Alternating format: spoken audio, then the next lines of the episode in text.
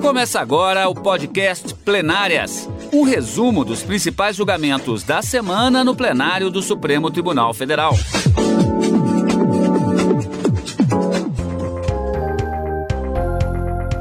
Hoje com os principais momentos das sessões dos dias 10 e 11 de novembro. Aqui ao meu lado no estúdio a consultora jurídica Karina Zucoloto.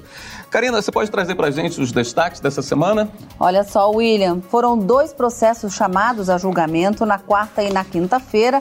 Um deles com julgamento concluído e o outro ainda promete voltar ao plenário do Supremo Tribunal Federal na próxima semana. Então, o julgamento que foi iniciado na quarta e finalizado na quinta-feira tratava de uma lei de 2006 que proibia que servidores públicos pudessem acompanhar os seus cônjuges ou companheiros que trabalham no Ministério das Relações Exteriores e que foram designados para exercer algum tipo de trabalho no exterior. A ideia então é que o cônjuge, que, que é servidor público também, pudesse acompanhar este outro servidor na missão especial para o exterior e dessa forma pudesse exercer uma um exercício provisório das suas funções lá numa unidade administrativa do Ministério das Relações Exteriores em outro país em que fosse designado.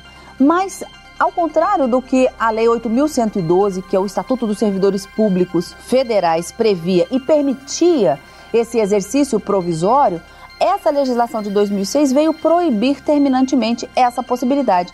E é justamente contra essa proibição terminativa absoluta que o Procurador-Geral da República entrou com essa ação direta de inconstitucionalidade no Supremo para argumentar que esse tipo de atuação do Estado acabaria violando um dos princípios fundamentais de proteção à família, que a própria Constituição, lá no artigo 226, teria designado também ao Estado esse tipo de proteção. O julgamento começa na quarta-feira e é finalizado na quinta, e os ministros decidem que a norma é inconstitucional, fazendo valer, portanto, a lei anterior.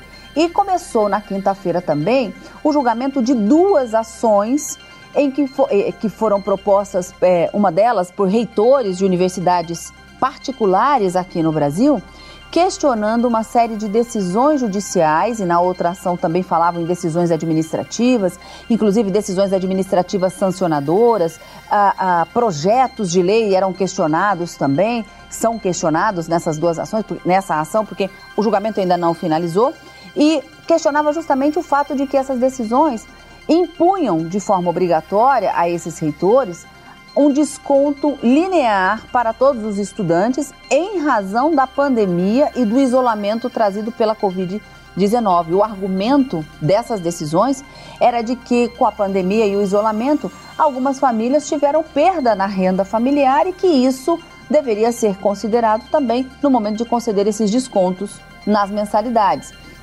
O argumento trazido é de que esse, essa, essas decisões deveriam considerar uma, outros fatos que a gente vai analisar ao longo do programa, uhum. mas a, a ministra Rosa Weber ela votou apenas na questão do conhecimento. O que é isso?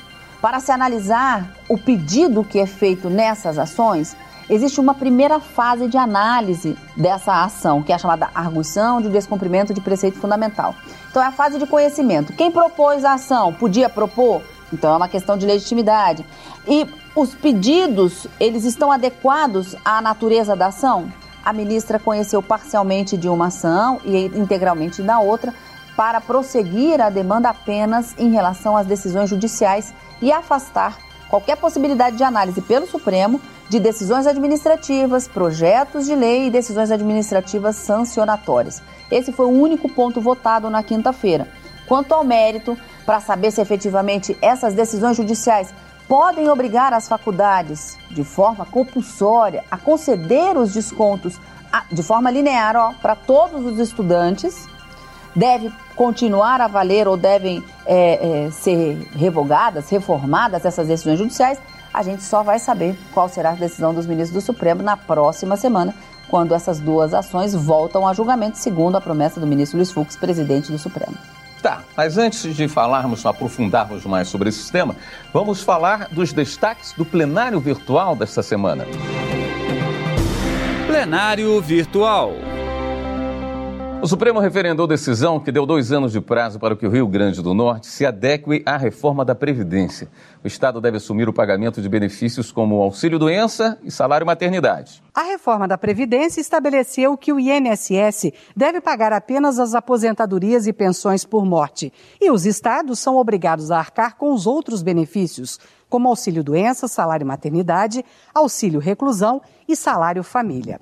O Rio Grande do Norte entrou com uma ação aqui no Supremo alegando que não há lei estadual para o pagamento dos benefícios e que o prazo para cumprir as obrigações previstas na reforma era muito curto.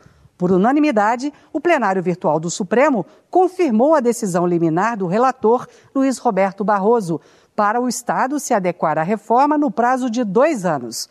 O ministro também determinou que o governo local se manifeste sobre o envio de um projeto de lei à Assembleia Legislativa para regularizar o pagamento dos benefícios. E o Supremo também declarou inconstitucional a resolução do Judiciário do Espírito Santo que proibiu o ingresso de outros autores em ações já em andamento na Justiça do Estado. Segundo a Procuradoria-Geral da República, o Tribunal de Justiça do Espírito Santo, ao editar a resolução, invadiu competência privativa da União para legislar sobre processo civil. De acordo com a relatora, ministra Rosa Weber, a intenção do tribunal era proibir o ingresso tardio de interessados no polo ativo da ação, já que essas pessoas apresentavam seu pedido após a concessão de liminar favorável e também tinha o propósito de afastar eventuais fraudes na distribuição de processos. Mas, para a ministra, há vários precedentes do STF que indicam a usurpação de competência da União.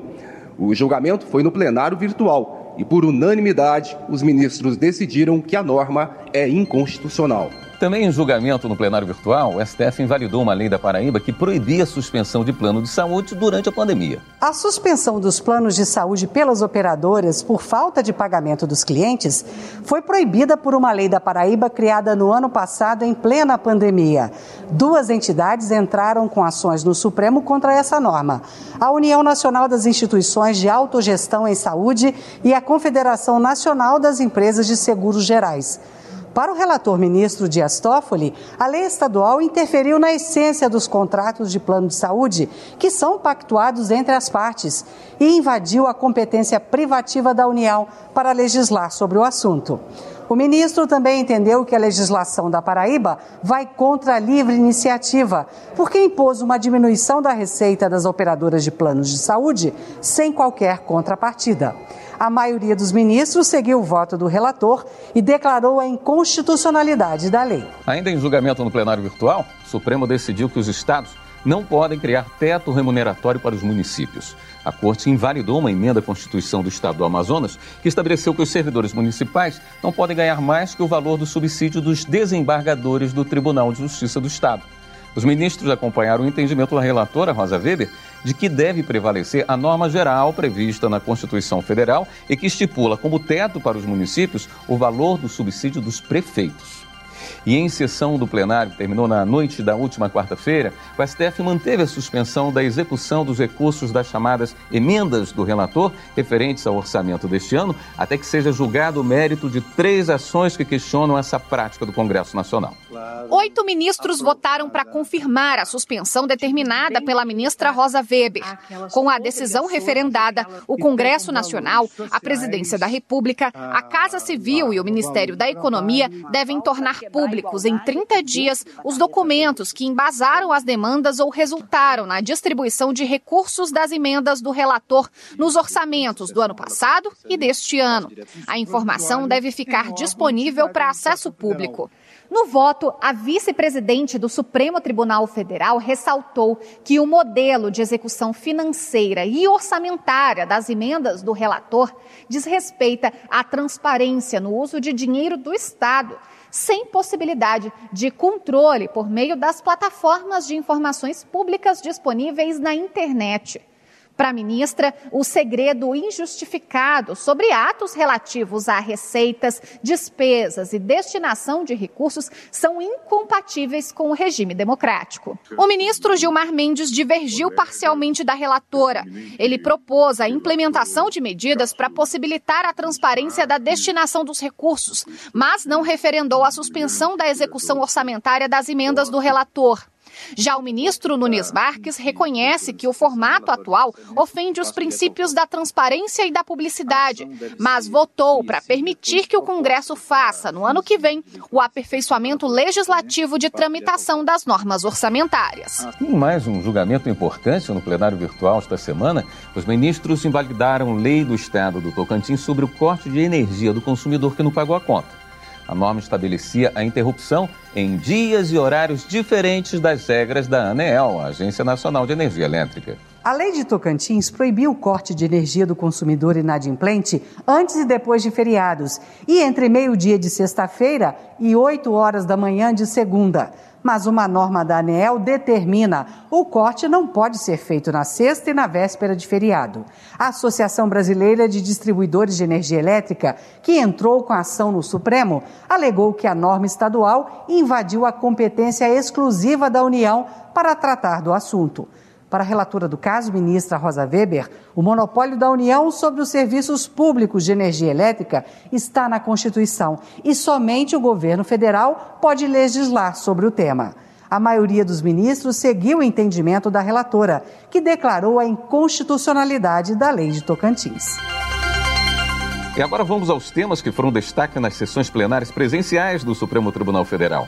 Na quarta-feira foi formada a maioria para permitir que servidores públicos, cônjuges ou companheiros diplomatas tenham direito a pleitear a transferência para acompanhar os parceiros e unidades fora do país podendo exercer trabalho provisório. A regra questionada pela Procuradoria-Geral da República acabou com o trabalho provisório em unidades do Ministério das Relações Exteriores fora do Brasil de servidores públicos, cônjuges ou companheiros de diplomatas, oficiais de chancelaria e assistentes de chancelaria.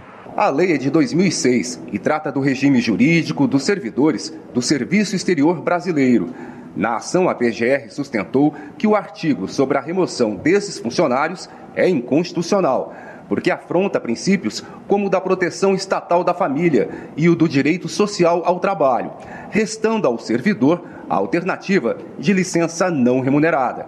Entendemos que há uma violação à igualdade quando há uma vedação aos, servidores do serviço exterior, uma vedação que não existe para os servidores públicos comuns. É a questão aqui nossa, é a da igualdade e não da, da exacerbação das relações familiares ao ponto da criação de direitos além da lei. Para a Associação dos Familiares de Servidores do Itamaraty, a norma trouxe prejuízos e transtornos. Trata-se de um ônus é, severo, né? Aqueles cônjuges e companheiros, assim como os próprios diplomatas e demais membros de sua família que se veem compelidos a abandonar ou a prejudicar fortemente né, a própria carreira, as suas aspirações profissionais, pela dificuldade é, óbvia né, de conseguirem a mesma mobilidade profissional no, no mesmo espaço que convive com seu parceiro. A Advocacia Geral da União explicou critérios da norma e sustentou a legalidade da regra. A remoção do servidor e de sua família para o exterior, além de voluntária, é sobretudo uma decisão familiar. Apesar de as portarias de remoção dos servidores dos Ministérios das Relações Exteriores serem portarias de ofício, não há qualquer imposição por parte da administração pública. Ou seja, as remoções são voluntárias. E os servidores podem optar por se inscreverem ou não para o cumprimento daquela missão específica. O relator, ministro Luiz Fux, votou a favor da ação da PGR para fazer valer o direito de servidores que querem acompanhar seus parceiros sem deixar de trabalhar no exterior. Os elevados custos inerentes à mudança e a subsistência em outro país, a despeito das verbas indenizatórias que aqui foram mencionadas, impõem aos cônjuges companheiros de integrantes do corpo diplomático a escolha trágica entre, de um lado, lidar com o decréscimo patrimonial decorrente da perda integral da remuneração por licença do cargo, de outro, sacrificar o convívio conjugal em prol da contribuição para sustento da família. Até agora, outros oito ministros seguiram o entendimento do relator. A carreira está ciente, disse o Ministério das Relações Exteriores em suas explicações, é, de que parte significativa de sua missão pública será realizada no exterior.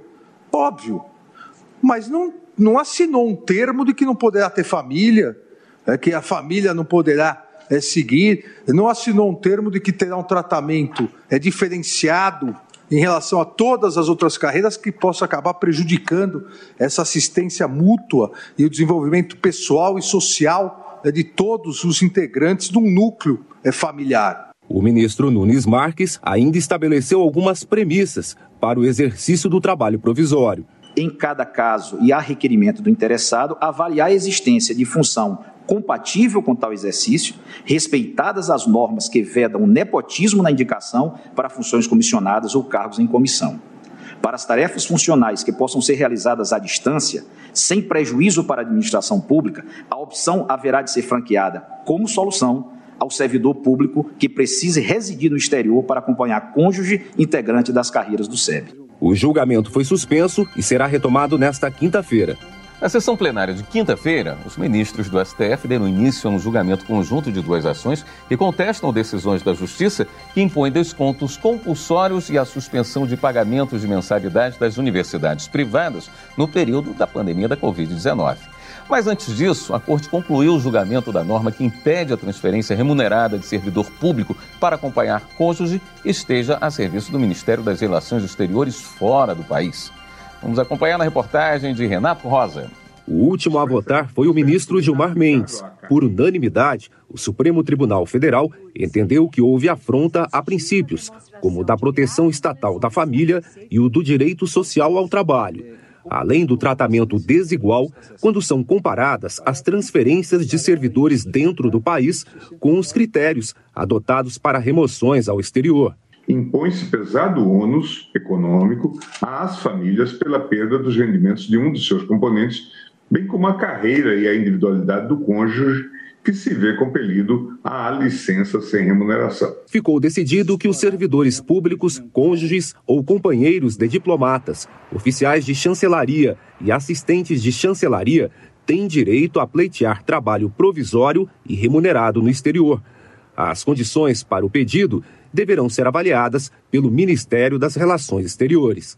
Também entraram na pauta desta quinta-feira duas ações apresentadas pelo Conselho de Reitores das Universidades Brasileiras e pela Associação Nacional das Universidades Particulares contra decisões judiciais que determinaram descontos compulsórios e a suspensão de pagamentos de mensalidades de estudantes de instituições privadas do ensino superior medida tomada em resposta à substituição das aulas presenciais pelo ensino à distância, devido à pandemia. As entidades reconhecem que as instituições tiveram redução de custo com energia elétrica, mas, por outro lado, aumentaram os gastos para dar conta das exigências tecnológicas. Uma parte do judiciário, e com todo respeito à, à boa-fé desse poder, é, não considerou que durante a pandemia, não só o serviço não foi interrompido, como ele também não pode ser confundido com o ensino à distância. E ele não pode ser confundido com o ensino à distância por uma questão lógica. O ensino à distância não é um ensino síncrono. O mesmo professor no ensino à distância, ele pode dar aula para 20 turmas. Ou seja, o custo envolvido ali é outro. O que ocorreu com essas instituições de ensino foi um ensino remoto. Para a União Nacional dos Estudantes, muitas instituições aumentaram o valor da mensalidade na pandemia e os alunos em situação financeira difícil foram prejudicados. A justiça foi o único caminho. Esse contingente de estudantes, eles foram duramente afetados pela pandemia. E eles buscaram, não se engane, eles buscaram diálogo com as instituições por meio dos seus representantes de turma, por meio das associações estaduais, como o colega que acabou de falar e me antecedeu, por meio da União Nacional dos Estudantes. E ao contrário do que os colegas que sustentaram aqui nessa, nesse plenário, não houve diálogo, infelizmente, não houve diálogo. Não há diálogo com boa parte do segmento, porque, infelizmente, eu vou dizer para os senhores, porque não existe regulação no ensino privado brasileiro. Para a Procuradoria-Geral da República, as ações não devem ser conhecidas. Caso contrário, se manifesta pela improcedência do pedido de suspensão das decisões judiciais. Preocupa-me que nós possamos estar facultando a um setor econômico que venha previamente à Corte Constitucional obter, sob o palio de uma arguição de descumprimento de preceito fundamental, balizas para todos os juízes que estão a julgar com devido processo legal, canais recursais, no Estado Democrático de Direito, no Judiciário livre e autônomo, todas as lides que ali são colocadas. Ao analisar a admissibilidade das ações, a relatora ministra Rosa Weber votou pelo prosseguimento total daquela em que se pede a suspensão das decisões judiciais e votou pelo conhecimento parcial da ação que, além dessa reivindicação, também questiona decisões administrativas. Eu afasto com relação aos atos legislativos e os projetos de lei. Projetos de leis, atos administrativos e decisões administrativas sancionatórias. Afasto o conhecimento com relação a tudo isto e proponho com relação a ela o conhecimento exclusivamente quanto às decisões judiciais. A maioria dos ministros seguiu o entendimento da relatora a matéria volta a ser analisada pelo plenário na quarta-feira que vem. Karine, esse julgamento do início da reportagem em que trata da possibilidade de cônjuge companheiro e servidor no Ministério das Relações Exteriores acompanhar o seu pai e trabalhar fora do país, levou duas sessões para ser concluído, né? Foram muitos os debates. É, foram muitos os debates e a conclusão foi por votação unânime, no sentido de que essa proibição absoluta trazida por essa lei de 2006 viola o dever de proteção constitucional previsto na, na, na Constituição Federal do Estado proteger as famílias. O ministro Luiz Fux é, foi o relator dessa ação direta de inconstitucionalidade e no seu voto ele disse, dentre outros vários fundamentos trazidos, que a discriminação apresentada por essa legislação não se, funda, não se justificava, então haveria uma violação do princípio da isonomia também. E ainda os ministros disseram que, em razão da pandemia principalmente, é, o teletrabalho poderia ser uma solução para esse caso, mas ainda assim a proibição existente na lei seria inconstitucional. Mas que uma solução que poderia ser dada pelo Ministério das Relações Exteriores seria colocar esses servidores em teletrabalho, porque eles podem trabalhar de fato em qualquer lugar do mundo para exercer as suas funções aqui no Brasil mesmo. Não teria que arrumar algo parecido para eles fazerem nessas unidades administrativas lá fora, como o trabalho provisório acabaria uh, exigindo. Mas, de toda forma, se afastou essa impossibilidade e delegou-se ao Ministério das Relações Exteriores a regulamentação e a forma de concessão desse trabalho provisório, portanto, ao servidor. Norma essa e permissão essa que já existia antes dessa lei, como eu disse no início do, do programa. A Lei 8.112 de 1990, ela regulamenta é o Estatuto dos Servidores Públicos Federais e ela previa essa possibilidade desse trabalho provisório no exterior para acompanhar o cônjuge. E com essa nova lei, isso foi revogado. O, o Supremo Tribunal Federal declarando a inconstitucionalidade dessa norma agora, nós temos o efeito repristinatório da norma, aquela anterior que não valia mais em razão dessa nova lei, a nova lei sendo declarada inconstitucional, volta a valer a anterior. Portanto, a possibilidade deste trabalho, seja na forma de teletrabalho ou outra, que o Itamaraty é quem vai resolver, é possível, portanto, a esses servidores que pretendem acompanhar o seu cônjuge para preservar os laços familiares com a proteção do Estado. Agora, sobre a ação conjunta que discutia a possibilidade ou a obrigatoriedade de desconto em mensalidade durante a pandemia, também rendeu uma boa discussão, mas o resultado ficou para a próxima semana, né? É, no, no, início do programa eu falei que essas duas ações elas foram apregoadas em conjunto. Ambas discutem a validade ou não de decisões judiciais que têm é, determinado compulsoriamente a essas universidades privadas, vamos dizer assim, o fato de conceder descontos aos alunos. E um desconto linear significa um desconto para todos, sem qualquer discriminação descontos em mensalidades, inclusive. Mas em uma dessas ações, o objeto vai além e questiona também projetos de lei, atos administrativos, inclusive sancionatórios, e que nessa parte a ministra Rosa Weber entende que esse tipo de ação não é cabível para discutir esses atos. Então, quando a gente fala da, da fase do conhecimento da ação, vai analisar se os pressupostos para o ingresso dessa ação aqui no Supremo, e essa ADPF é cabível só aqui no Supremo, ela foi criada pela Constituição de 88 com essa designação, analisa os pressupostos de cabimento dessa ação e, nesse ponto, a ministra afastou, então, esses projetos de lei, porque ainda não são.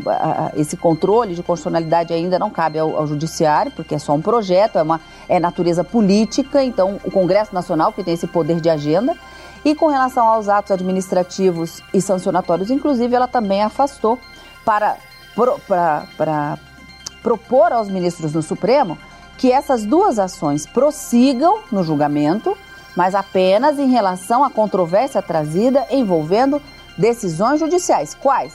A que obrigam essas universidades a concederem esses descontos lineares. Então, nesse sentido, formou-se já uma maioria, que a gente fala nessa fase do conhecimento da ação, na primeira parte, uma maioria ficou vencido apenas o ministro Edson Fachin e Nunes Marques. Inclusive, o ministro Edson Fachin foi o ministro que lá no plenário virtual pediu destaque para esse julgamento, fazendo com que ele saísse do plenário virtual e viesse para o plenário físico. E tanto que ele foi o primeiro a votar logo depois da ministra Rosa Weber.